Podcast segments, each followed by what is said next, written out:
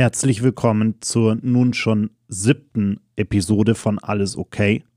Mein Name ist Daniel Fürk und Alex Nusselt wird auch gleich dazukommen. Wir haben heute ein sehr intensives Gespräch vor uns mit Andreas Schmiedel vom Münchner Informationszentrum für Männer, der mit Männern arbeitet, die gewalttätig wurden.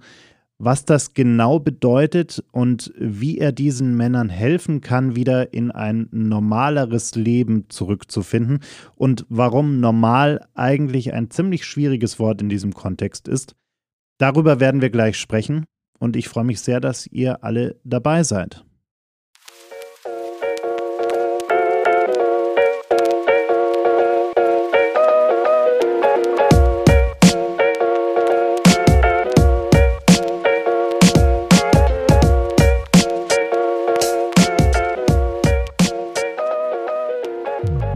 Heute dies, morgen das. Immer ist irgendetwas Neues, etwas anderes. Das kann uns schon einmal überfordern, wütend machen und aus der Spur werfen. Es ist okay, wenn es uns manchmal einfach etwas zu viel wird. Lasst uns darüber reden.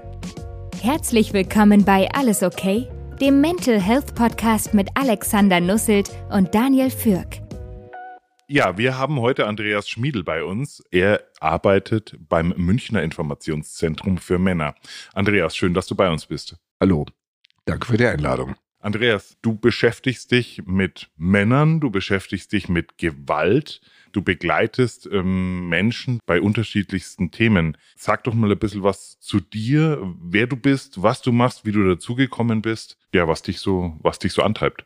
Okay, also zu mir ich bin jetzt 60, bin in München geboren und aufgewachsen, habe nach einer etwas komplizierten Schulkarriere, ich habe also mehrere Schulen ausprobieren müssen, bis ich endlich das Fachabitur hatte, es geschafft, dann irgendwann Sozialpädagogik zu studieren. Auch da waren noch Zwischenschritte nötig, um dann 91 beim Kreis Jugendring München Stadt äh, als Sozialpädagoge in der Jugendarbeit äh, anzufangen. Und da habe ich explizit geschlechtsspezifisch gearbeitet. Das heißt, unser Jugendtreff äh, hieß Mädchen- und Jungentreff Oberföhring, um klarzumachen, wir äh, richten uns an Mädchen und Jungen gleichermaßen. Öffentlicher Raum ist in der Regel männlich dominiert. Der Auftrag des Staates, der Gesellschaft ist, macht Jugendarbeit. Dies besteht zu 50 Prozent aus Mädchen und wir wollten beide Seiten erreichen. Und das haben wir auch im Titel klar gemacht. Anfang der 90er war das Thema relativ neu, also wirklich ziemlich neu. Das heißt, der Boden war schon bestellt. Und ich durfte ihn dann bearbeiten und habe dann 12, 13 Jahre in diesem Bereich geschlechtsspezifische Jugendarbeit gemacht. Haben damals also zusammen mit einigen Kollegen auch Pionierarbeit geleistet.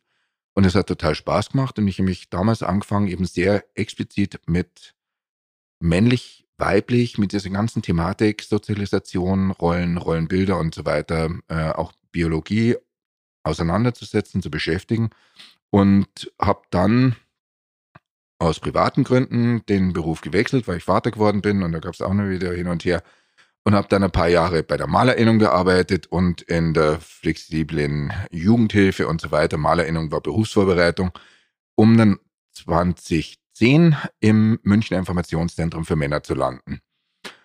Das Münchner Informationszentrum für Männer, kurz vor MIM, hat ein relativ breites Spektrum in der Gewaltrückfallprävention. Das heißt, wir haben Angebote für Männer, wo es um eine Gewaltproblematik geht. Es gibt noch ein anderes Standbein von dem Zentrum. Das gibt es jetzt seit 33 Jahren. Da gibt es auch noch Selbsthilfe, Selbsterfahrungsgruppen für Männer. Die werden von uns nicht angeleitet. Da machen die Männer einfach untereinander sich, haben da den Raum, um sich miteinander zu beschäftigen. Wie will ich Mann sein? Wie will ich Mann leben? In der Regel sind es so Umbruchphasen, zum Beispiel Vaterschaft, Rente, Trennung oder so Kipppunkte im Leben, wo nochmal Entscheidungen anstehen. Das machen die eigenständig. Die sogenannte Fachstelle, deren Leiter ich bin, wir haben diesen öffentlich finanzierten Teil. Unsere Hauptangebote sind Straßengewalt. Das heißt, wir arbeiten mit jungen Männern bis maximal 27 bis 30 Jahren. Das sind Straßenschläger, das sind die, die in der Zeitung stehen, die aus, der, äh, aus dem Fernsehen kennt. Also das sind schon so die, so die obere Creme. Wir haben ein Angebot für häusliche Gewalt. Das ist unser Hauptfeld. Häusliche Gewalt heißt in unserem Fall Gewalt in einer Partnerschaft, in der Regel vom Mann gegen die Frau. Also wir natürlich jetzt in unserem Zentrum Mann gegen Frau. Nicht, wenn es gegen die Kinder geht, da gibt es andere Angebote, das ist eine andere Gewaltdynamik. Wir haben ein Angebot für Männer, die sexuelle Gewalt gegen Kinder ausüben. Das heißt, in dem Fall ist bei uns Kinderpornografie damit eingeschlossen. Das machen wir in Kooperation mit dem Kinderschutzzentrum. Die haben Gruppen, wir haben Gruppen. Und dann haben wir noch eine relativ neue Angebotsform, erst seit zwei, drei Jahren. Wir arbeiten mit Männern, die von häuslicher Gewalt betroffen sind als Opfer.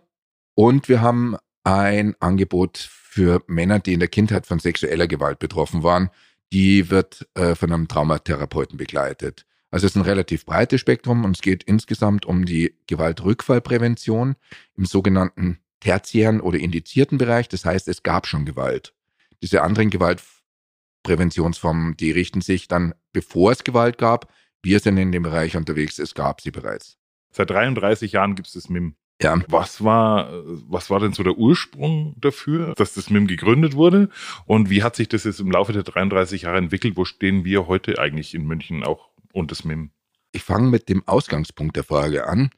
Äh, häusliche Gewalt, Straßengewalt äh, und diese ganzen sexuelle Gewalt gibt es in München genauso wie in jeder anderen Stadt. Heute waren, werden gerade die Urteile in Münster gesprochen, demnächst, also zu dem schweren sexuellen Missbrauch, demnächst äh, dann diese ganzen anderen Verfahren. Das sind ganz normale Ortschaften, das sind ganz normale Orte, die haben keinen äh, übermäßig blöden Ruf. Berlin hat einen blöderen Ruf, unter anderem deswegen, weil sie aus meiner Sicht eine beschissene Sozialpolitik fahren. Und das ist in München nicht weniger die Gewalt, sondern es wird anders darauf reagiert. München nimmt mehr Geld für diesen Bereich in die Hand und von daher ist München insgesamt etwas friedlicher. Der Migrationsanteil zum Beispiel in München ist höher als in Berlin. Das wird auch nicht wahrgenommen. Es fällt hier nicht so auf, weil wir nicht ganz so viele Ghettos gebildet haben. Und München bezahlt für diesen Bereich einfach deutlich mehr. Also zum Beispiel in unserem Zentrum sind es einfach äh, insgesamt zehn Stellen. In der Gewaltrückfallprävention in Berlin gibt es äh, meines Wissens momentan für häuslichen Bereich drei Stellen, obwohl die Stadt dreimal so groß ist, oder vier Stellen. Ähm, das heißt, München zahlt mehr, nimmt mehr Geld in die Hand und das wirkt. Das heißt, unterm Strich können wir es einfach, wenn wir es mal so zusammenfassen, sagen, München ist sich völlig darüber bewusst, dass es bestimmte Probleme auch im gesellschaftlichen Miteinander gibt und hat zum Beispiel auch unterstützt so etwas wie die Einrichtung vom MIM, um hier präventiv beziehungsweise also Möglichkeiten zu schaffen um, und einfach entgegenzuwirken. Ja. Nochmal zum Thema Gewalt an sich. Gewalt ist ein allgemeines Phänomen, das in der Gesellschaft auftritt, das einfach permanent da ist. Einige Formen von Gewalt werden als legitim gesehen, andere Formen als illegitim. Einige Formen werden überhaupt nicht wahrgenommen. Wenn ich jetzt mal die illegitimen äh, Formen nehme, die nicht wahrgenommen, äh, die wahrgenommen werden, dann ist es zum Beispiel Straßenschlägereien. Und die haben wir in München genauso. Ähm, wir haben in München auch eine Fußballszene, die sich haut. Äh, 60 gegen Bayern, äh, die mögen sich jetzt nicht so arg, hauen sich regelmäßig in die Fresse, äh, weil der eine blau und der andere rot mag. Also die Motivationslage ist ein bisschen eigenwillig. Das heißt aber, wir haben das Problem. Und wenn die äh, Bayern auf die äh, Nürnberger treffen, dann ist High Risk, dann ist ähm, große Aufgebot an Polizei da, weil es da wirklich schon Tote gegeben hat. Das Problem ist da. Mhm. Es gibt Problemviertel in München. Es gibt welche, die stehen im Fokus. Es gibt welche, die stehen nicht so im Fokus. Es gibt diese Problemviertel. Und diese Gewaltformen, äh, um die es jetzt geht, also in unserem Fall, in unserem Zentrum, das sind in der Regel die illegitimen Formen. Das heißt, wir beschäftigen uns mit Männern, die Gewalt anwenden, dabei erwischt und sanktioniert worden sind. Das heißt, es gibt in irgendeiner Form einen Druck. Und also bei den Tätern jetzt. Und bei diesen Männern ist es so, dass diese Gewalt, die sie angewendet haben, das reicht von psychischer Gewalt über sexuelle, strukturelle, kontrollierende Gewaltformen. Also diese ganzen, ich sage das Wort absichtlich patriarchalen Gewaltformen, bis hin einfach zum wirklich heftigen körperlichen Auseinandersetzungen. Es gibt bei uns eine Grenze nach oben. Wir haben keine Tötungsdelikte. Also die äh, sind, also, also in der Regel keine vollendeten Tötungsdelikte, so rum. Weil die einfach zu lang drin sind. Äh, die sitzen so lang, äh, bis die wieder rauskommen, sind wir sozusagen aus dem Angebotsspektrum raus. Das heißt, ihr arbeitet auch im Gefängnis? Wir arbeiten nicht im Gefängnis, aber äh, quasi für die Gefängnisse im Sinn von, die haben Bewährungsauflagen, damit sie nicht in, ins Gefängnis kommen, beziehungsweise wenn sie eine Auflage haben, du kannst früher raus, zum Beispiel diese Zweidrittelregelung, äh, dass sie das letzte Drittel der Strafe auf Bewährung kriegen, dann kriegen sie dazu eine Auflage, damit du das Drittel kriegst, musst du ein Training absolvieren und wenn du das Training nicht absolvierst, äh, dann sitzt du wieder. Das ist eine Alternative, die die meisten Männer relativ attraktiv finden. Jetzt redet man ja immer gerne davon, dass irgendwie im, im, Kopf so die Sicherungen durchbrennen, wenn man dann wirklich auch mit physischer Gewalt aktiv wird, sozusagen. Ist das eigentlich was aus deiner Erfahrung, wo du sagen würdest, jemand, der, der physische Gewalt anwendet, ist jemand, der, der sich an physische Gewalt irgendwann auch gewöhnt, also für den das auf einmal keine keine äh, Überwindung mehr ist? Äh, oder ist das etwas, was schon im Kopf immer wieder aufs Neue irgendwie so eine, so eine, so ein Mechanismus ist, wo, wo man schon dann auch bewusst eine Grenze überschreitet? Also die, was ich damit meine, ist, gewöhnen sich Täter an die Taten, die sie tun und finden die irgendwann auch gar nicht mehr so schlimm äh, und, und tun sie immer wieder ohne, ohne größere, größere Überwindung? Oder ist das wirklich was, äh, was immer wieder aufs Neue irgendwie, äh, wo erstmal eine Sicherung quasi durchbrennen muss? Ihr stellt jeweils Fragen, die also eine relativ große Breite bieten würden. Ich versuche mal ein bisschen zu zentrieren. Die Frage, die du stellst, ist sehr, sehr wichtig äh, in der ähm, Täterarbeit, weil wir mit Männern arbeiten, die die Entscheidung zur Gewalt getroffen haben. Wenn ein Typ zu uns kommt und sagt, äh, mir ist die Hand ausgerutscht, muss er zum Neurologen. Das heißt, da ist ein, äh, ein anderes Problemfeld da. Wir arbeiten mit Männern, die Gewalt angewendet haben, weil sie es konnten und wollten. Und jetzt erstmal kurz Lerntheorie. Gewaltanwendung ist eine mir angeeignete Handlungsform, die habe ich erlernt. Genauso wie ich Essen erlernt habe oder irgendwas anderes. Es gibt bei bestimmten Verhaltensformen gesellschaftliche, moralische, juristische Kodize, die einfach dann einfach sagen, das darfst du, das darfst du nicht, das ist in Ordnung und nicht. Bei Gewalt ist es so, ich habe eine erstmal eine gewisse Gewalthemmung, dieses Geschwätz, wie der Mensch ist böse, ist Schwachsinn. Also das, also das also sagen Leute, die es einfach machen. Äh, wir Menschen sind sehr komplexe, sozial agierende Wesen, die darauf angewiesen sind, in Kommunikation, in sozialen Zusammenhängen zu leben. Das hat uns als Menschen so stark gemacht. Und von daher ist die Aussage, der Mensch ist böse Blödsinn. Also das ist, äh, entbehrt jeder Grundlage. Wir haben eine, ich nenne es jetzt mal Beißhemmung in der gleichen Gruppe. Und wir haben eine Beißhemmung gegen die gleiche Art erstmal. Aber ich kann die sehr wohl überwinden. Wir Menschen führen Kriege, äh, dass das Sau graust. Und zwar schon sehr, sehr früh haben wir damit angefangen. Wobei die Motive früher andere waren wie jetzt. Also die ursprünglichen Auseinandersetzungen, da ging es um Überleben, Territorien und so, solche Dinge, Nahrung. Jetzt geht es um zwar analoge Dinge, aber es wird anders aufgezogen. Die Gewalt, wenn ich Gewalt anwende, ich muss sie mir aneignen. Wenn ich einen Aneignungsprozess gemacht habe, dann habe ich dieses Repertoire zur Verfügung. Ab da ist es nicht mehr neu, sondern ein bekanntes äh, Handlungsmuster. Und das ist bei Gewalt genauso. Das heißt, wenn ich einmal die Schwelle zur Gewalt überschritten habe, fällt es mir zukünftig leichter. Das erste Mal ist schwieriger, gegebenenfalls, und danach fällt es leichter. Und jetzt kommt es nochmal darauf an, in was Verhältnissen ich aufgewachsen bin.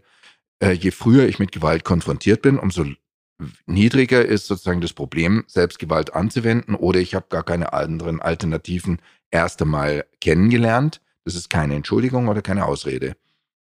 Wenn ein Kind in einer mit Eltern aufwächst, wo es Gewalt gibt, lernt dieses Kind einfach, es ist dieser Gewalt ausgesetzt und es lernt, Gewalt ist eine Konfliktlösungsstrategie. Bei diesem Kind wird es später eine höhere Wahrscheinlichkeit geben, keine Zwangsläufigkeit. Und das ist ganz wichtig. Keiner muss keine Zwangsläufigkeit im Sinn von, ähm, ich kann nichts dafür. Also das ist Blödsinn. Dieses Kind hat allerdings eine höhere Affinität zur Thematik und wird zukünftig leichter Gewalt anwenden können, weil es das bekannt, äh, bekannter ist. Und wenn ich die Schwelle einmal überschritten habe, ist es leichter, es zukünftig wieder zu tun. Und von daher ist bei wiederholter Gewaltanwendung potenziell auch immer das, äh, die Gefahr der Eskalation da. Ich habe einmal Gewalt angewendet und habe es als zielführend erlebt. Das heißt, ich habe irgendwas erreicht. Das heißt, beim nächsten Mal, wenn ich vor einem ähnlich gearteten Problem stehe, das hat das letzte Mal funktioniert, vielleicht muss ich einfach nur fester zuhauen, dann äh, hält es auch besser. Das gilt auf der Straße wie in der äh, häuslichen Gewalt genauso. Letztendlich auch bei der sexuellen Gewalt.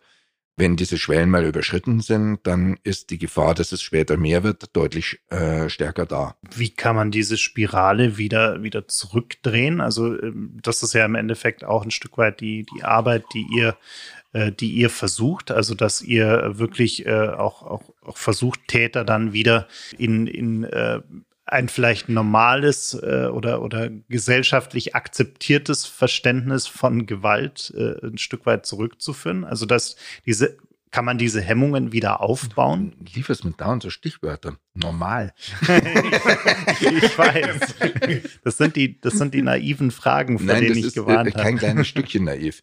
Also überhaupt nicht. Sondern das sind so, so Anknüpfungspunkte und das ist auch das, ich arbeite in einem Zentrum, das maximal spezifisch arbeitet. Also das, wir, wir sind hochspezialisiert alle bei uns im Team.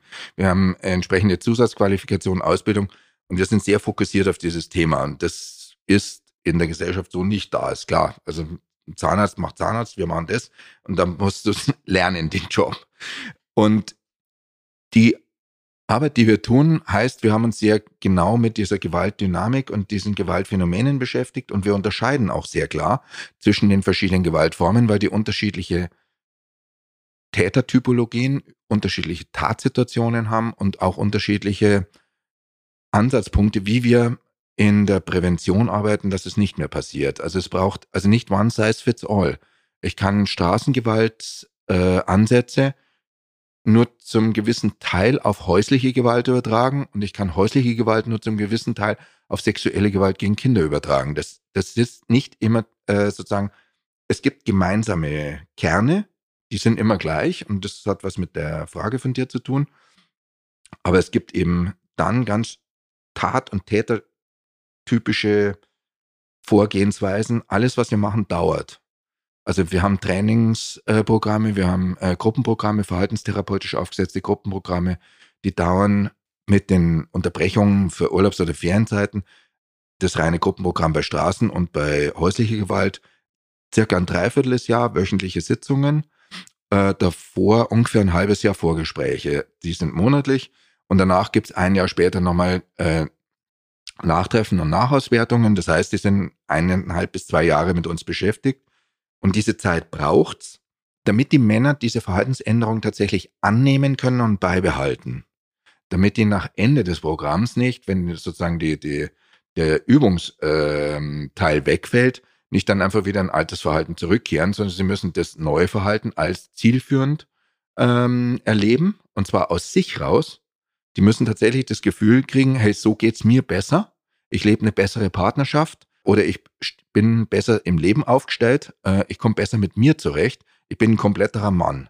Bei der sexuellen Gewalt ist es noch viel heftiger. Das ist ein, also das Programm, das wir haben, ist, ähm, heißt Mann spricht, in Kooperation mit dem Kinderschutzzentrum. Das machen wir jetzt auch schon seit 20 Jahren.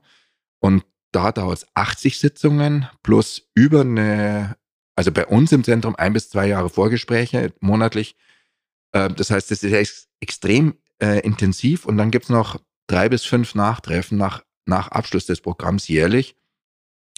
Und da haben wir einen Zeitraum, den wir überblicken von mindestens acht Jahren. Also, weil allein das Gruppenprogramm dauert zweieinhalb, zweieinviertel Jahre. Und da haben wir eine wissenschaftlich ausgewertete Wirksamkeit äh, von einer, also durch eine sehr, sehr umfangreiche Testbatterie, die dann auch ausgewertet wurde durch äh, verschiedene Institute, von 80 Prozent einer messbaren Verhaltensänderung und einer Rückfallquote von nur, äh, ich glaube, unter 8 Prozent. Das heißt, in diesem Bereich extrem wirksam. Das heißt aber auch, also gerade in diesem Bereich, also wo es um äh, Gewalt, sexuelle Gewalt gegen Kinder geht, eine extrem hohe Wirksamkeit und das lässt wiederum Rückschlüsse zu, auf das wir auch unsere andere Programme auch arbeiten. Also wir ähm, profitieren gegenseitig. Unser Ansatz ist, der Mann trifft eine Entscheidung, weil er es kann und will, für Gewalt. Und der Mann kann sehr wohl eine Entscheidung treffen gegen die Gewalt, weil er es kann und will. Und dazu braucht er eventuell spezielle Skills, damit er zum Beispiel Konflikte anders lösen kann. Und das ähm, arbeiten wir in den Gruppen mit den Männern auf. Und das ist gerade bei häuslicher Gewalt, um auf die Berlin-Frage nochmal zu kommen, da ist das Klischee mit drin, es sind nur Asoziale, äh, die ihre Frauen hauen. Häusliche Gewalt zieht sich wirklich, also durch alle Altersgruppen, Schichten, Bildungsformen, Berufsgruppen, durch alle durch. Der arbeitslose Schulabbrecher haut seine Partnerin genauso wie der Uniprofessor. Der Wirtschaftsmanager schlägt seine Frau genauso wie der Verkäufer im Supermarkt und, und, und. Es gibt da wirklich nicht die Unterscheidung. Es gibt Unterscheidungen, wer schlägt wie vor Gericht auf und wer kriegt welche Sanktionen. Ärzte, Anwälte und so weiter, die haben natürlich andere Möglichkeiten, sich dem System zu entziehen, während dann halt die normaleren Menschen, um das Wort zu benutzen,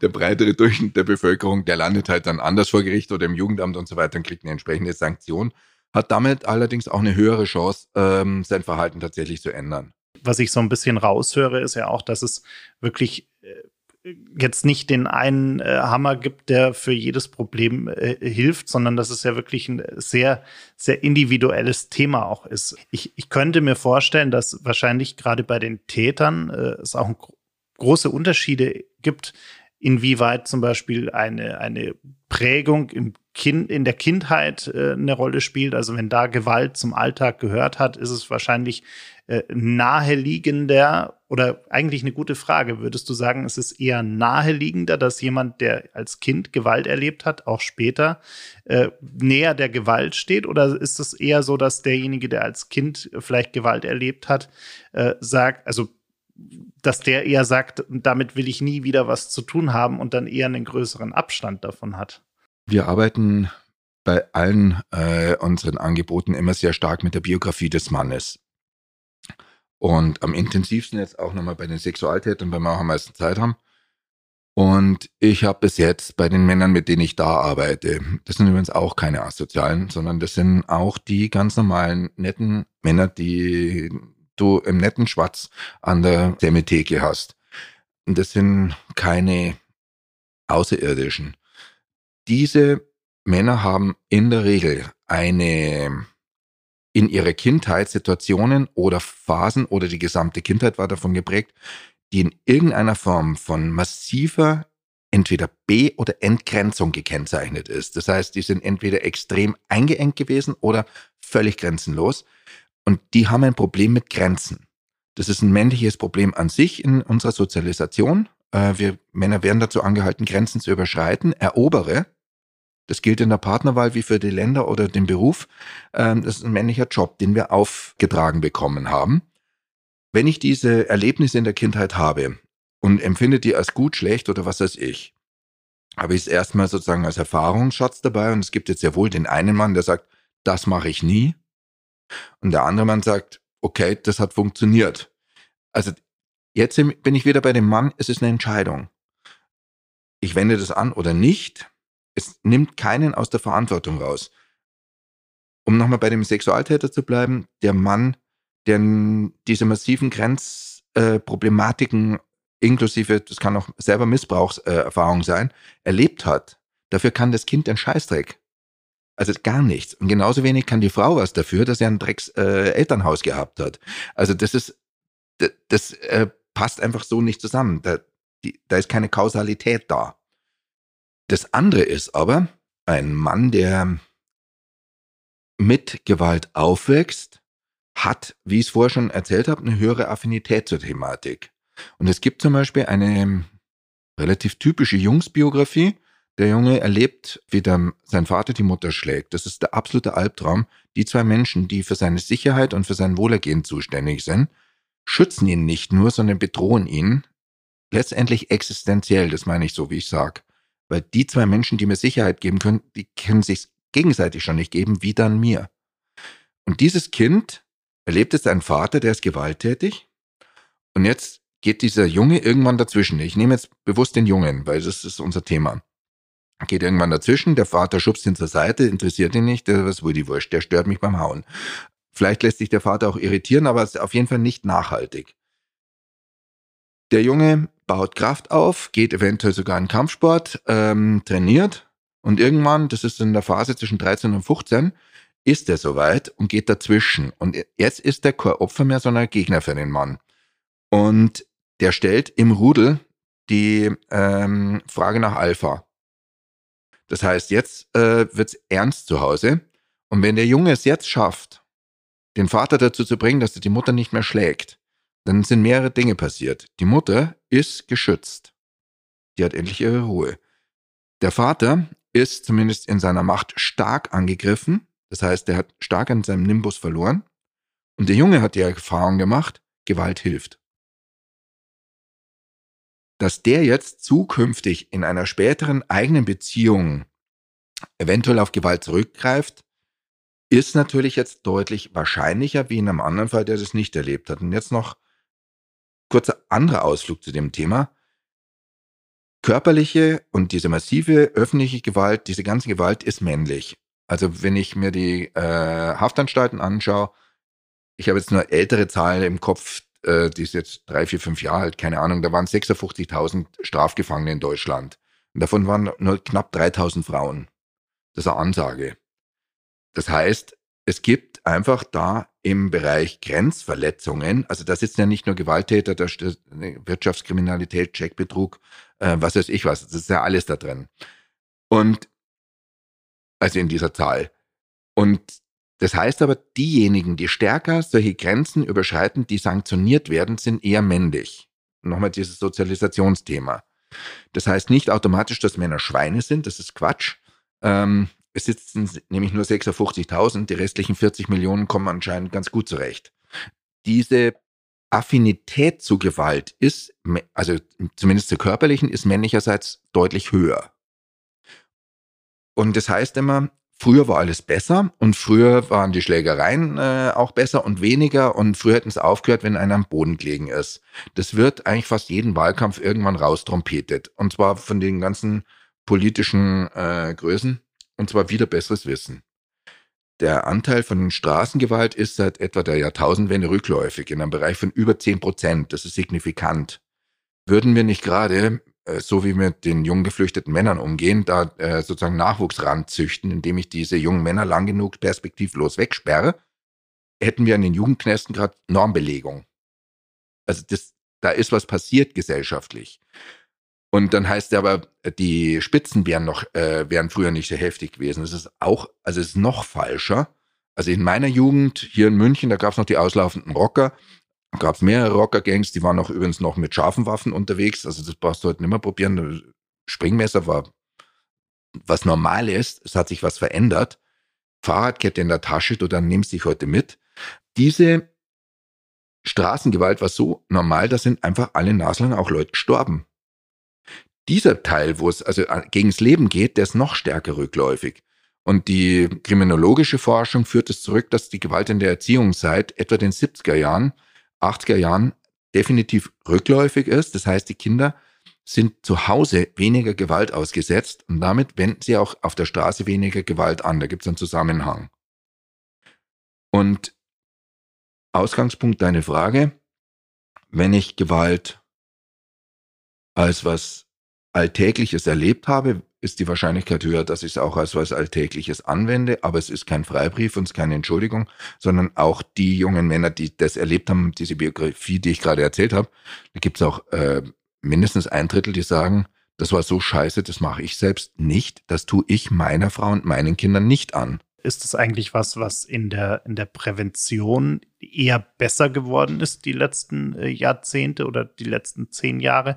Also, dass äh, Kinder heute vielleicht auch früher äh, entdeckt werden, die die häusliche Gewalt zum Beispiel erleben, äh, dass man vielleicht in der Bildung den Kindern oder Jugendlichen besser beibringt, äh, was, was äh, die Probleme von Gewalt sind, dass, also dass man vielleicht eine aufgeklärtere Jugend hat, was dieses Thema angeht, dass, dass man das auch präventiv schon besser vermeiden kann, äh, als es früher der Fall war? Ich drehe jetzt nochmal eine Schleife zu einer Frage, die vorher schon mal gestellt worden ist, die ich nicht beantwortet habe. Die Entstehung vom MIM. Das MIM ist 88 in München gegründet worden, München Informationszentrum für Männer, von einem Mann, Waldemar Kiesling, den ich jetzt einfach mal namentlich erwähne, weil ich es geil finde, dass er es gemacht hat. Äh, der ist heute auch nochmal Vorsitzender vom äh, Verein, also wir haben eine Trägerstruktur e.V.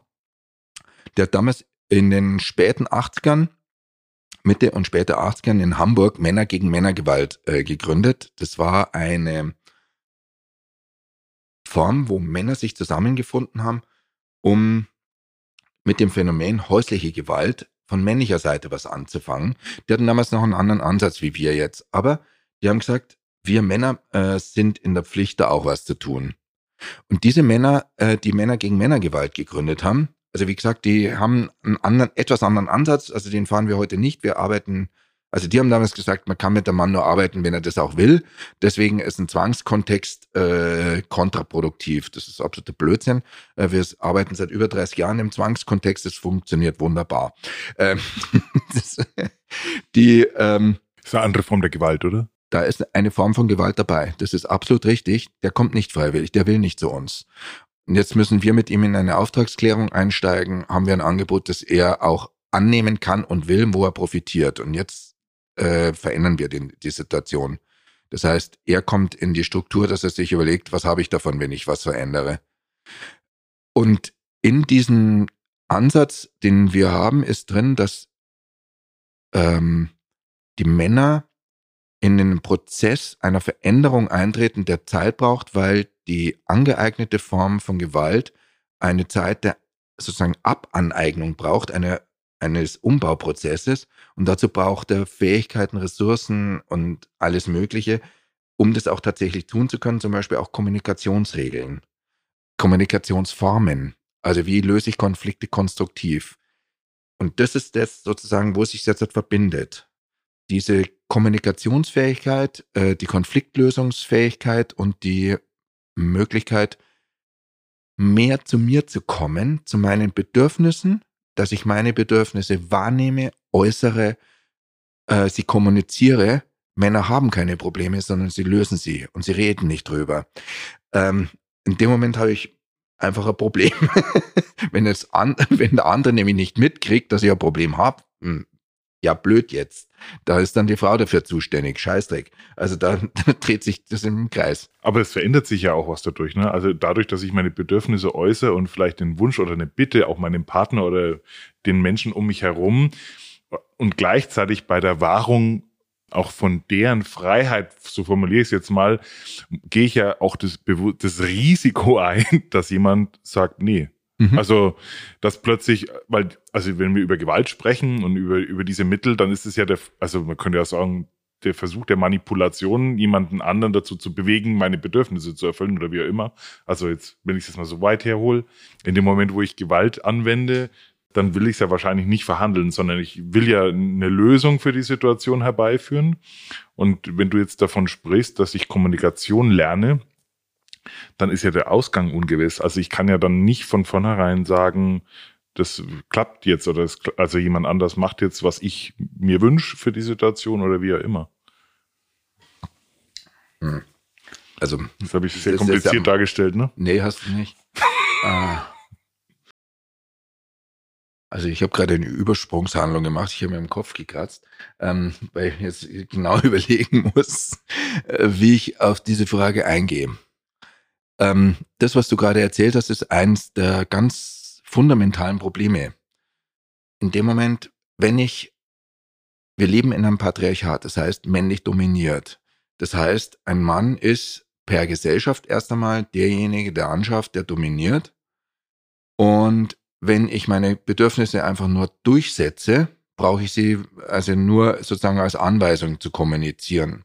Wenn ich jetzt ein Gegenüber habe, das tatsächlich gleichberechtigt ist, dann bin ich da ähm, unter Umständen auf einer anderen Ebene unterwegs. Das heißt, ich muss verhandeln. Viele Männer wenden dann Gewalt an, wenn sie sich als selbst unwirksam erleben. Das heißt, die, dieses Formulieren, Bekommen und so weiter von diesen Bedürfnissen funktioniert nicht oder die Frau ist tatsächlich auf Augenhöhe. Viele Männer erleben, dass eine Frau dann als gleichberechtigt, wenn sie faktisch unter ihnen ist. Das heißt, sie, te sie teilen ihr das äh, Haushaltsgeld zu Und dann darf sie gerne darüber verhandeln, wie hoch das ist. Das ist nicht Augenhöhe. Das ist eine Untergebene.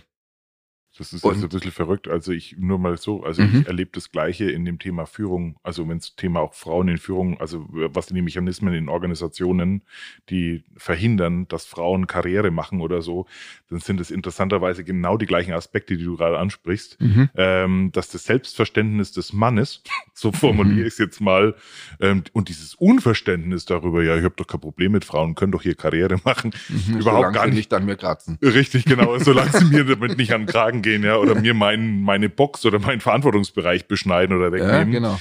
ähm, ist haargenau die gleiche Diskussion. Ja, genau. Ähm, und die führt interessanterweise auch dort, wie ich immer gerne sage, zu Gewalt. Also wenn ich komme mit Themen wie gewaltfreie Kommunikation, emotionale Intelligenz und sage hier, lass uns mal über Gefühle sprechen, nur mal Mhm. als Beispiel und mal zu schauen, was für Bedürfnisse. Also das hat mich jetzt gerade zu dermaßen, was du beschreibst. Das ist eins zu eins das gleiche Thema. Okay.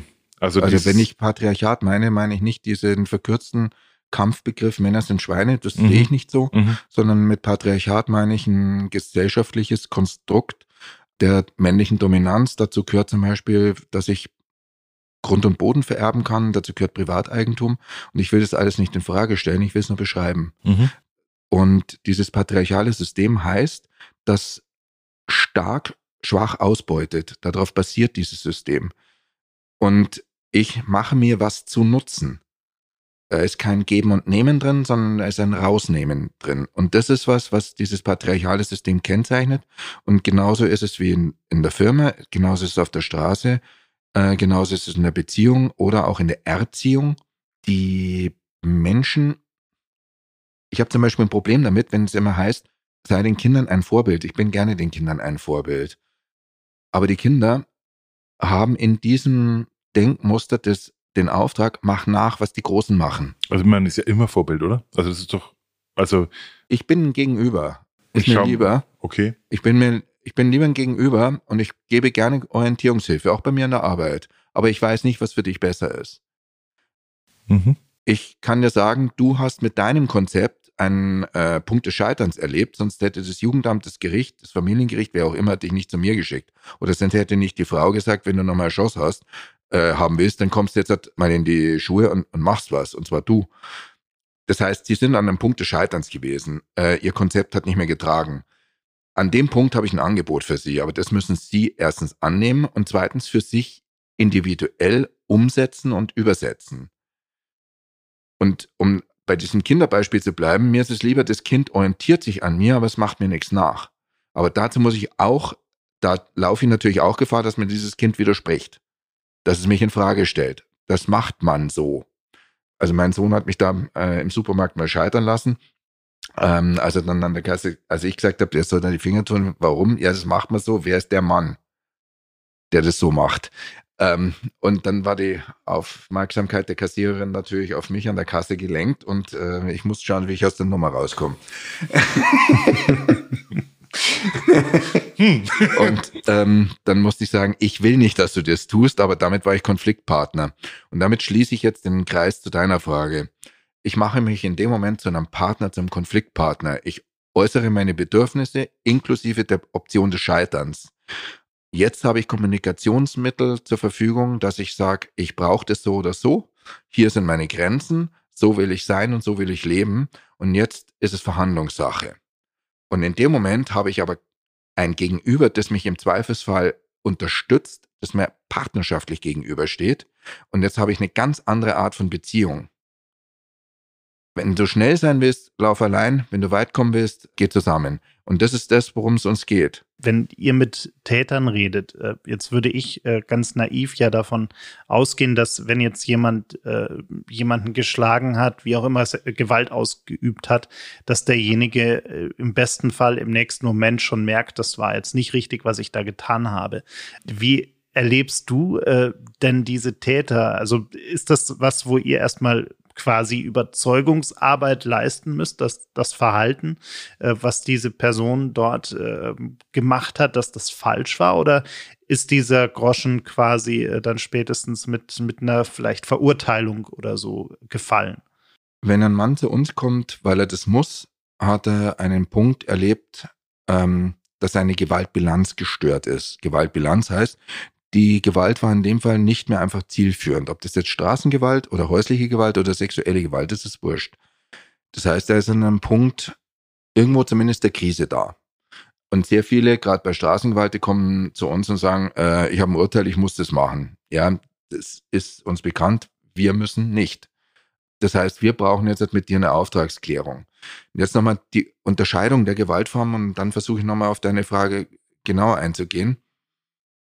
Ein Typ, der sich auf der Straße haut, kann es jederzeit, mehr oder weniger jederzeit kommunizieren. Das ist männlich, das ist männlich konnotiert, das ist sogar Männlichkeit äh, konstruieren. Die Typen in der Schule, die anfangen, ihre Schlägergeschichten zu erzählen, die diese Alpha-Position äh, aufbauen, haben relativ früh die Freundinnen.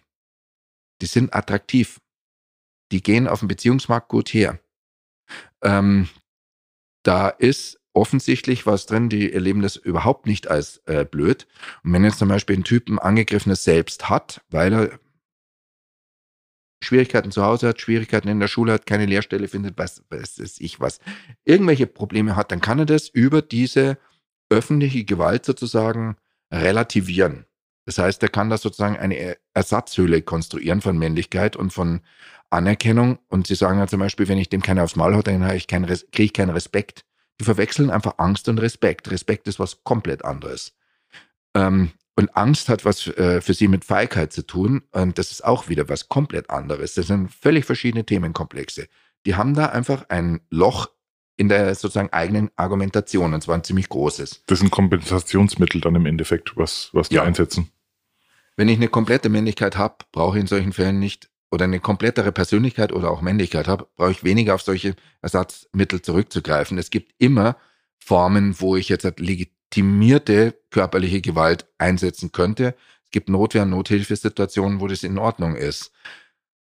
Also auch in unseren ethischen Konstrukten. Aber äh, bei häuslicher Gewalt kommt jetzt in diesem Männlichkeitsthema was anderes dazu. Richtet sich in der Regel gegen eine Frau. Die Frau ist per Definition in der Gesellschaft die Schwächere. Frauen und Kinder zuerst in der Notsituation. Warum haben Männer nicht das gleiche Recht zu überleben, wenn so ein scheiß Boot untergeht?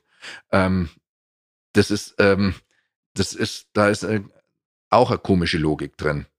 Ähm, dieses da werden so gesellschaftliche Hierarchien konstruiert und eine Frau ist per Definition schwächer und die zu hauen ist unmännlich, weil Schwächere hauen ist unmännlich. Ich muss mich auf der Straße immer mit der mindestens gleichwertigen hauen, was natürlich auch Blödsinn ist, weil wenn ich mich mit dem wirklich gleichwertigen haue, dann habe ich die hohe Wahrscheinlichkeit, dass ich selber einen kassiere. Das ist nicht äh, Zweck der Veranstaltung. Ich suche mir einen, den ich runterkriege. Ich muss ihn nach, im Nachhinein halt entsprechend rumkonstruieren, dass ich ihn doch hauen darf, weil er falschen Vereinen, äh, weil er blöd schaut, weil, weil, weil.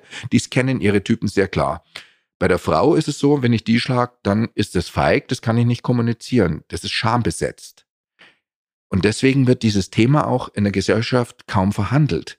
Die Straßenschlägereien, ähm, da dieser Fall da in Würzburg, jetzt wo dieser Typ da mit dem Messer äh, mehrere Leute niedergestochen hat und ich glaube drei getötet. Das ein ein absoluter Albtraum, ein Drama aus heiterem Himmel, ein durchgedrehter, der äh, da Menschen tötet. In der ganzen Ber Berichterstattung über das sind drei Menschen gestorben und ich will da nichts relativieren, kleinreden und ich will kein Opfer äh, wegreden. In der Zeit sind aber auch gleichzeitig, jetzt rein statistisch, ist jetzt ungefähr zwei Wochen her, äh, 14, äh, mindestens vier Frauen umgebracht worden. Während der häuslichen Gewalt. Also rein statistisch stirbt jeden dritten Tag eine Frau an häuslicher Gewalt.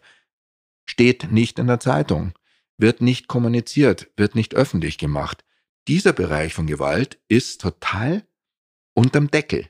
Der Scham besetzt und so geht es auch den Tätern. Wenn die mit dem Thema kommen, haben die eine höhere Schamgrenze und der absolut, absolute Gipfel ist natürlich sexuelle Gewalt und sexuelle Gewalt gegen Kinder. Drunter gibt's nichts mehr. Und das heißt, wir müssen mit den Männern die unterschiedlichen Arten von Schamgrenzen und die unterschiedlichen Arten von Gewaltdynamik bearbeiten. Und deswegen haben wir nicht den gleichen, also wer nur einen Hammer hat, äh, für den ist jedes Problem ein Nagel, äh, um deinen Spruch von vorher äh, aufzugreifen. Wir brauchen einen Werkzeugkasten Wir haben unterschiedliche äh, Gewaltdynamiken, unterschiedliche Gewaltphänomene und wir müssen unterschiedlich auf die verschiedenen Gewaltdynamiken reagieren. Zum Beispiel Straßenschläger lehnen in der Regel den häuslichen Gewaltschläger als absolut unmännlich ab. Die können wir nicht sozusagen erstmal in eine Gruppe tun, was natürlich auch ein Mythos ist, äh, weil es gibt genügend Straßenschläger, die später ihre Frau sehr wohl schlagen, aber es gibt auch genügend Straßenschläger, die es genau nicht machen, weil ja eine Frau nicht geschlagen werden darf, weil sie ja genau äh, die Schwächere ist. Die machen sie halt einfach so fertig, ähm, ohne dass sie sie zusammenhauen. Ähm, ist jetzt auch ein Klischee, das weiß ich. Es muss nicht so sein. ähm, es gibt so einen Mythen in der Gewalt, zum Beispiel dieser Hooligan-Mythos, ähm, dass das alle wollen und alle super finden und ähm, dass man aufhört, bevor einer äh, getötet wird. Wir haben immer wieder auch mit Hools zu tun. Also die dann einfach irgendwann mal aktenkundig geworden sind oder die ausgestiegen sind aus der Szene. Vorher können wir auch nicht mit ihnen arbeiten.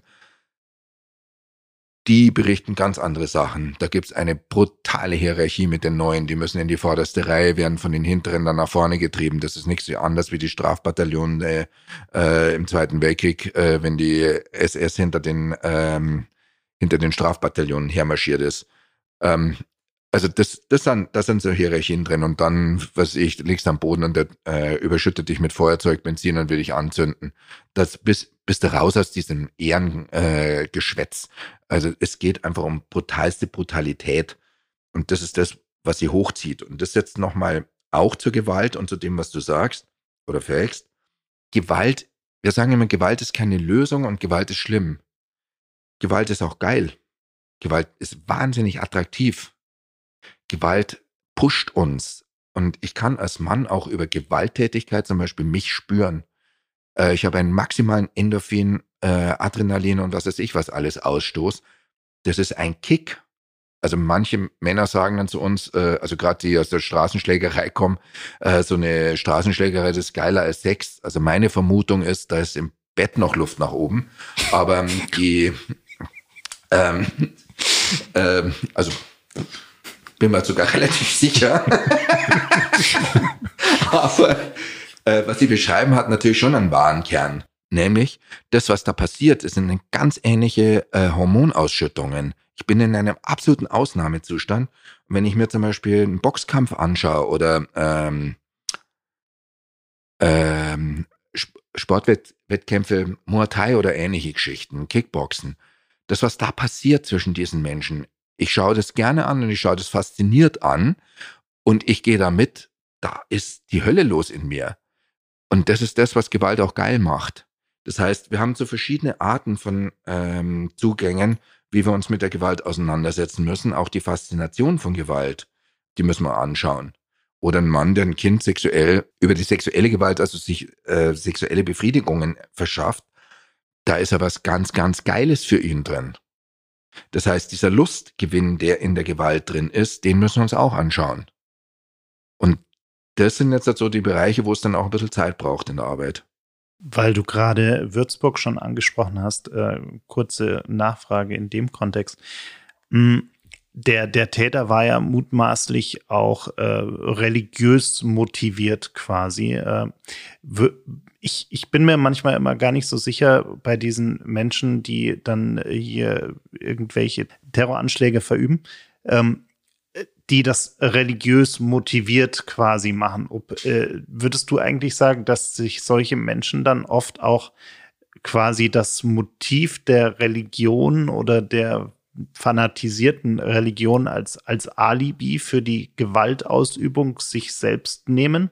Äh, oder ist das wirklich äh, etwas, wo, wo so ein Täter dann sagt, er, er kommt damit jetzt irgendwie in einen äh, besseren Himmel oder was auch immer? Äh, also ich bin mir da manchmal immer, also keine Ahnung, ich könnte, wenn, so wie du das beschreibst, dass viele Täter ja bei solchen Sachen auch eine große ja, Befriedigung äh, empfinden, ist das vielleicht auch ein Punkt, der, der solche, äh, solche Menschen dann ein Stück weit motiviert? Ich habe mit diesem Tätertypus quasi nichts zu tun, also kann über den jetzt äh, auf der Ebene erstmal wenig sagen. Falls die aus dem Gefängnis kommen, haben wir kein Angebot mehr für die. Das Zweite ist, wenn ich eine, also wir arbeiten zum Beispiel nicht mit Leuten in der organisierten Kriminalität, wir arbeiten nicht mit Menschen, die in antisozialen äh, Lebensformen sind. Ähm, dazu gehört sowohl das unter der Brücke als auch ähm, stark geschlossene, potenziell gewalttätige äh, Gruppen. Das können Sekten sein, das können Rockergruppen sein, das kann alles Mögliche sein. Die haben ein ganz eigenes Wertesystem. Und gegen dieses Wertesystem stinken wir mit unseren Werten nicht an. Wer in dem Bereich unterwegs ist und damit Gewalt legitimiert, den erreiche ich nicht, weil der einfach in einer anderen Welt lebt. Und natürlich gehört ein ordentlicher Riss in der Schüssel dazu, ähm, zu glauben, dass ich damit, ähm, dass ich Menschen wahllos töte, äh, dieses Ziel, äh, was ich, der, der, Herrschaft eines bestimmten äh, islamischen, christlichen oder was weiß ich was äh, Wertes durchsetzen will. Das, also es ist absurd. Also äh, die, die inneren Widersprüche, die da drin liegen, die sind so fundamental, dass wenn ich die nicht sehe, dann habe ich einfach auf einer ganz anderen Ebene ein Problem. Wobei es einfach auch aus meiner Sicht legitimierte Formen dieses Tötens gibt. Also äh, ich gehe jetzt einfach mal in den Tyrannenmord. Also das ist ja ganz äh, heftige Diskussion. Also ab wann äh, darf ich töten oder nicht? Da wird's, da wird's dann schwierig. Und jetzt kommt sehr stark aufs Wertesystem an. Was ist für mich das Richtige, das Wahre? Woran glaube ich?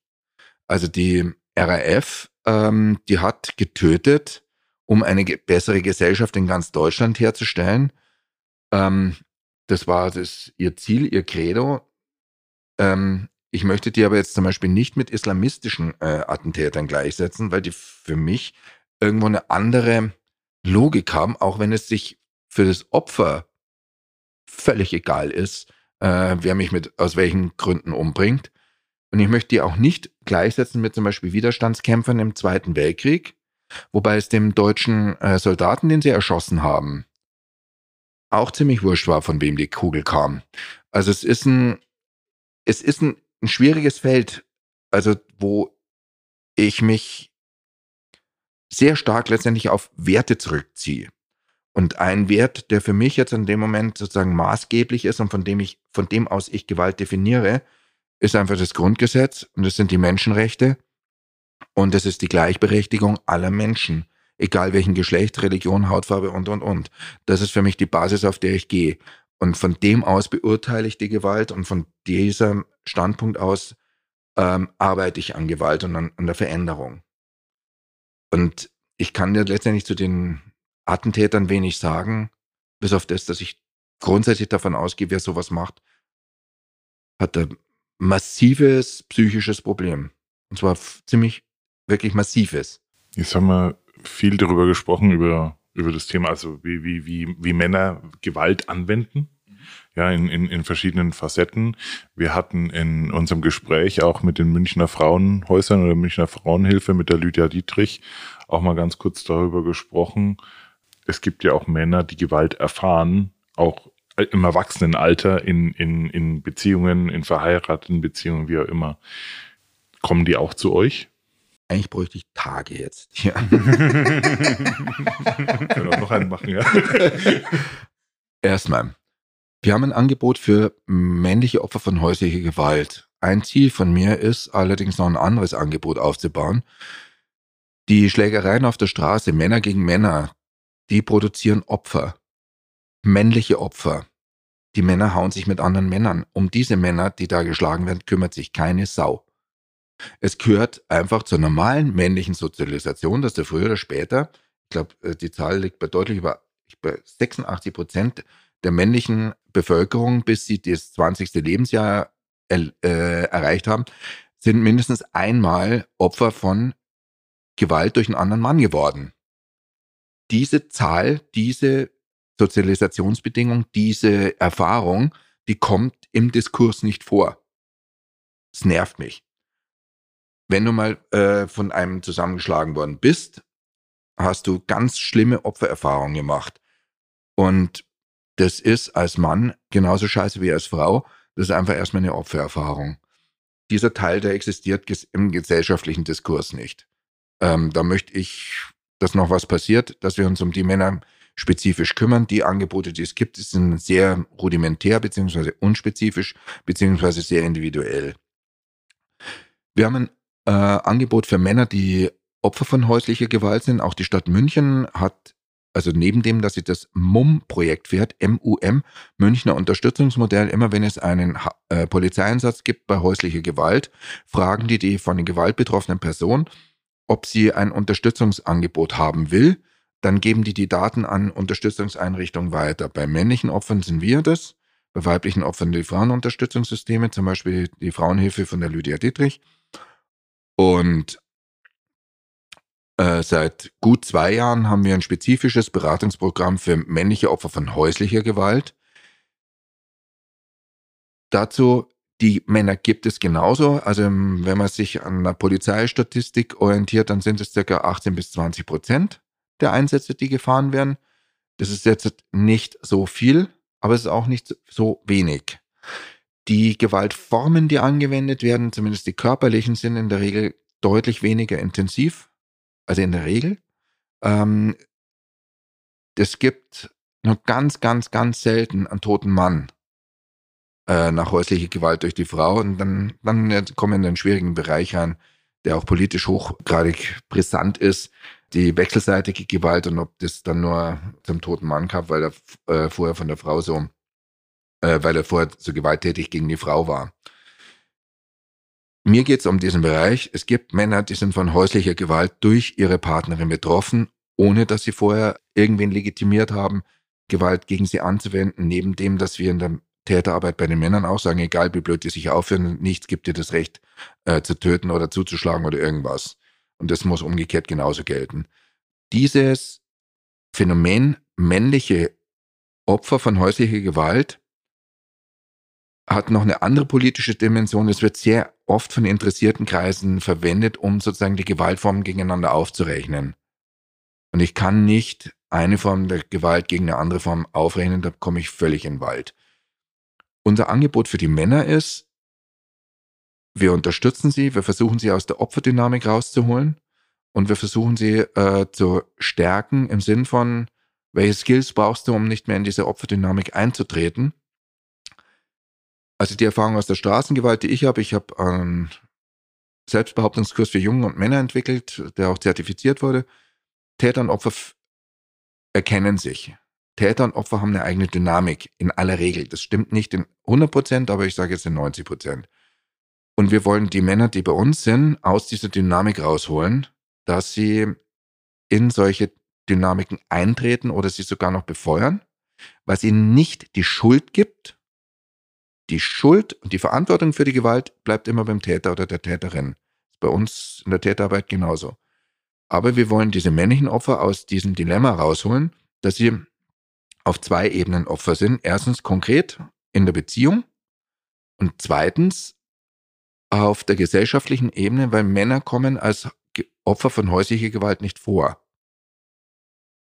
Das haut nicht hin im, im gesellschaftlichen Diskurs, also wo es ist das ja Schmarrn und du bist doch ein Mann. Passt ja auch nicht ins Patriarchat. Genau, und in dieses ja. Bild davon. Mhm. Und das ist ein ziemlich deprimierendes und, und sehr kleines Bild. Also da die Scheuklappen enden dann direkt an dem Brett vorm Kopf. Ähm, das ist so ein ganz schwieriges Phänomen, äh, wenn ich da drauf schaue. Was ich schon in den zwei Jahren, die wir jetzt dieses Angebot äh, haben, also nochmal unterstreiche, ist, die körperlichen Formen der Gewalt sind im Vergleich zu dem, was unsere Täter machen, definitiv wesentlich geringer. Also, was aber nicht heißt, dass diese psychische oder auch sexuelle Gewalt, die gegen sie ausgeübt wird, nicht weniger wirksam wäre.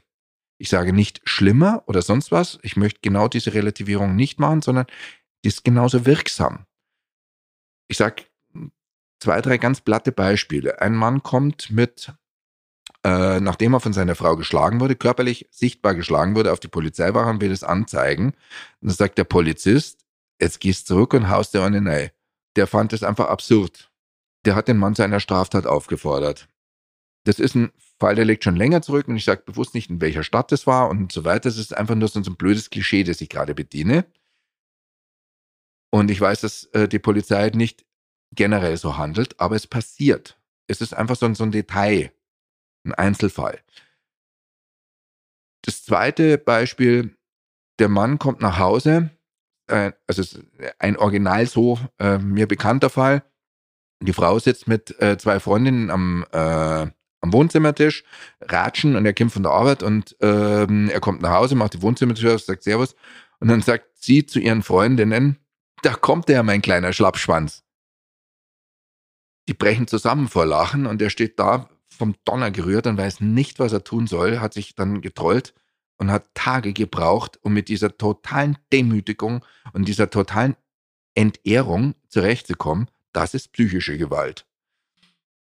Noch ein Beispiel, eine Frau, die sehr viel Wert auf Sex legte, hat danach die Spermamenge im Kondom kontrolliert. Und wenn die signifikant niedriger war, dann hat sie ihm unterstellt, er hätte entweder Sex mit der anderen gehabt oder heimlich onaniert, er wäre nicht mehr an ihr interessiert und dann war die Hölle los. Das sind Formen von psychischer oder sexueller oder Intimgewalt, die werden wenig wahrgenommen.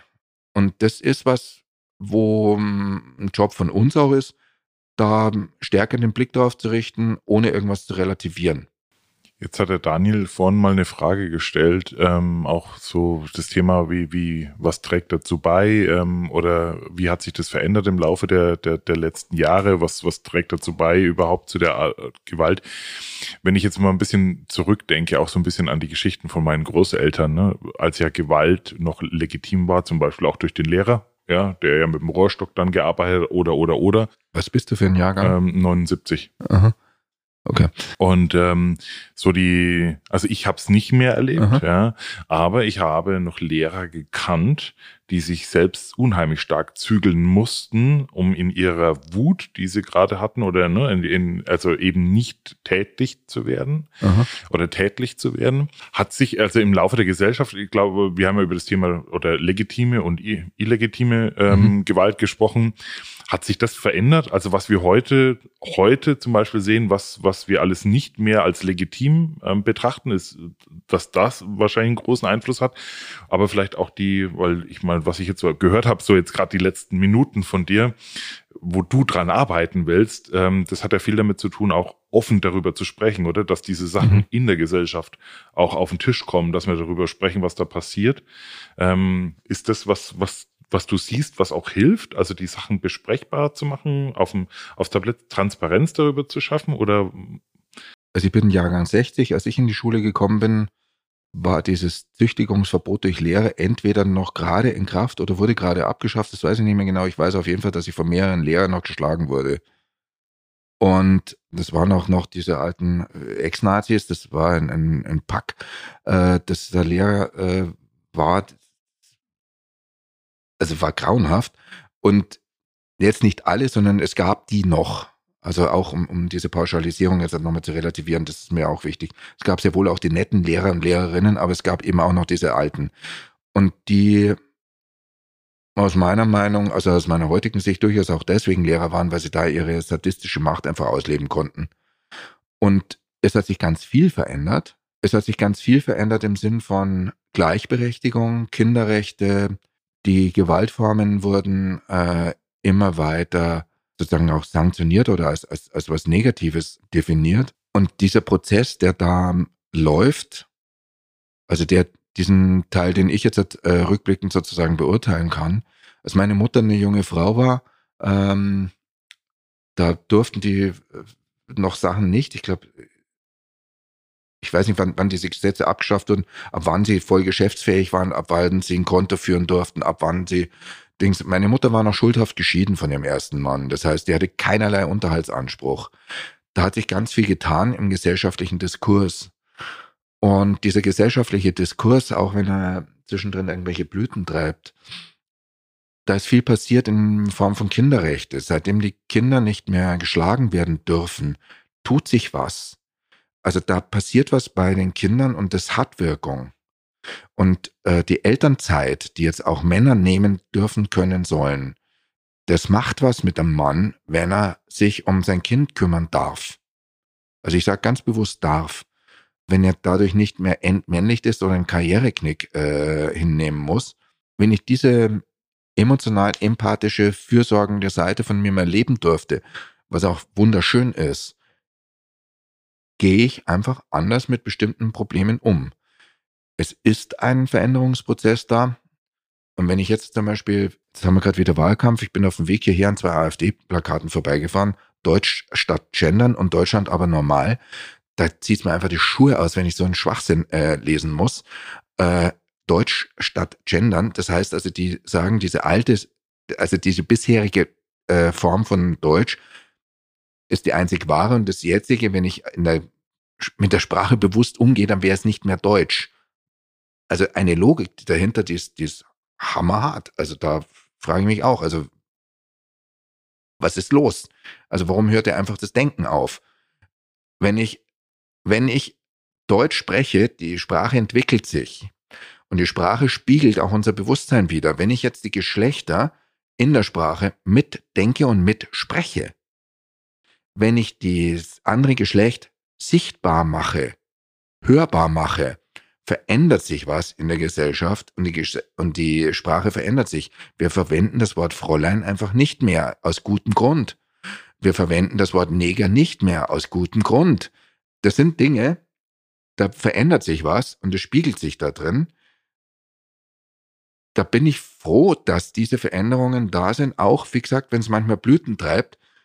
Ja, nicht alles, was in dem Diskurs äh, da ist, finde ich gut, aber der Veränderungsprozess ist aus meiner Sicht sichtbar. Und diese Gegenströmungen, die es gibt, also auch dieser Trumpismus und das ganze Zeug oder auch das, was in, in England zum Teil läuft oder in äh, Polen und in Ungarn, also diese ganz massiven äh, Gegenbewegungen dagegen, also auch gegen Gleichberechtigung und gegen äh, diese ganzen Gleichberechtigungsansätze in der Gesellschaft, da ist ein Rollback-Versuch da, die versuchen, diesen Zug aufzuhalten. Ich habe die starke Hoffnung, dass, und bin eigentlich auch ganz zuversichtlich, dass wenn Menschen mal die Freiheit geschmeckt haben, dann wollen sie sie nicht mehr hergeben. Und das gilt äh, übrigens für die aus dem rechten Spektrum auch. Also wenn, wenn sie die Erfahrung mal gemacht haben, dann ist es eigentlich ganz schön, äh, wenn ich tatsächlich mich freier bewegen kann. Und die politischen Prozesse, die sind zäh. Die sind sehr zäh. Und wir müssen leider in dem Fall in Generationen denken. Also was ich vorher über die äh, Erziehung der Kinder erlebt, äh, gesagt habe und was sie dann jetzt nicht mehr erleben und deswegen der Anteil der Straßenkriminalität zurückgeht. Da denke ich in Generationen. Das ist halt deutlich mehr als äh, ein bis zwei bis drei Wahlperioden. Und das heißt, da ist die Politik auf einer ganz anderen Ebene gefordert, wesentlich visionärer. Und das wird leider in diesem System nicht gutiert, weil die Ernte fährt wer anders ein. Das ist so, wie wenn ich ein Waldbauer bin. Das ist natürlich fürs männliche Ego schwierig, ne? Wenn man ja, man will ja was erreichen, man will ja was voranbringen. Also ich stelle mir das gerade so ein bisschen vor. Ich meine, ich kenne es ja selber aus eigener Erfahrung. Ich hatte ja auch so eine Zeit, wo mir Veränderung oft nicht schnell genug ging. Das heißt, ich begreife jetzt im Endeffekt das, was du beschreibst, auch die Themen, wo du sagst, die die müssen jetzt mal äh, noch mit aufs Tablett, die, die wollt ihr jetzt auch angehen oder die geht ja auch an. Da geht es einfach ganz klar darum, das gehört jetzt zum Diskurs dazu, das muss mitgeführt werden, wann auch immer das welchen Einfluss hat, aber in, also vielleicht auch ein bisschen in dem Thema, ähm, ich weiß, Hoffnung ähm, zu setzen, dass es irgendwann auch ähm, entsprechend gesellschaftlich und vielleicht auch politisch ähm, Fuß fasst. Es ist ein langer Prozess und ich habe ähm, die Leitung im MIM vor drei Jahren, gut drei Jahre übernommen von meinem Vorgänger, der das MIM eigentlich aufgebaut hat, Sigurd Heimbach. Das war so der, der das in den Ende der 80er, 90er äh, ganz kleine Glitsche damals noch übernommen hat oder äh, und dann langsam aufgebaut hat. Und als ich dann die Leitung übernommen habe, ist das MIM quasi äh, personell und inhaltlich explodiert nochmal. Wir haben unsere Angebote und das Personal quasi verdoppeln können ich fahre gerade eine Ernte ein für die Sachen, die vor mir gepflanzt worden sind, und zwar lang bevor ich im MIM überhaupt angefangen hatte. Und letztendlich möchte ich das so weiterführen, dass ich jetzt einen Prozess anstoße, also zum Beispiel Hilfe für männliche Opfer von Straßengewalt. Ich werde in fünf, sechs Jahren in Rente gehen. Ich habe schon noch Hoffnung, dass ich zumindest den Ansatz dazu mitkriege. Aber die Umsetzung, die wird wahrscheinlich nach meiner Zeit sein, ist in Ordnung. Ja, äh, ich fand das wahnsinnig spannend. Äh, ah, er spricht in der Vergangenheit und am Ende. Nein, ich, ich, ich glaube, wir, wir brauchen dringend irgendwann nochmal eine zweite Runde, um das fortzusetzen. Äh, aber ich danke dir sehr, dass du, dass du uns diesen, diesen sehr intensiven äh, Ritt durch dieses Thema möglich gemacht hast. Äh, ich könnt ihr Stunden zuhören äh, und, und, und wir müssen das definitiv nochmal fortsetzen bei Gelegenheit. Ähm, aber danke dir erstmal äh, für diese Runde und für die Zeit, die du mitgebracht hast. Den Dank gebe ich jetzt erstmal zurück, und zwar von Herzen. Ich bin immer total froh, wenn ich Leute mitkriege, die sich für dieses Thema interessieren, die sich ernsthaft damit auseinandersetzen. Das, was ich jetzt hier mache, ist ja auch Öffentlichkeitsarbeit. Ich will das Thema transportieren. Wie ihr gemerkt habt, ich bin auch Überzeugungstäter. Also ich also ich mache das mit Herzblut und bin dann immer, immer sehr dankbar für interessiertes Gegenüber, das äh, jenseits von ähm, ideologischen Grenzen mit mir darüber spricht und wo ich das Thema äh, transportieren kann. Ich war ein sehr angenehmes Gespräch mit euch. Also wirklich sehr. Und ich komme gern wieder. Super, vielen Dank. Vielen Dank.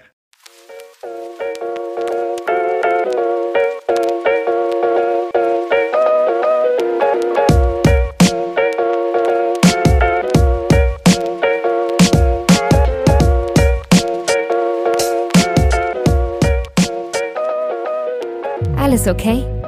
Der Mental Health Podcast mit Alexander Nusselt und Daniel Fürk. Produziert in den 48 Forward Studios in München.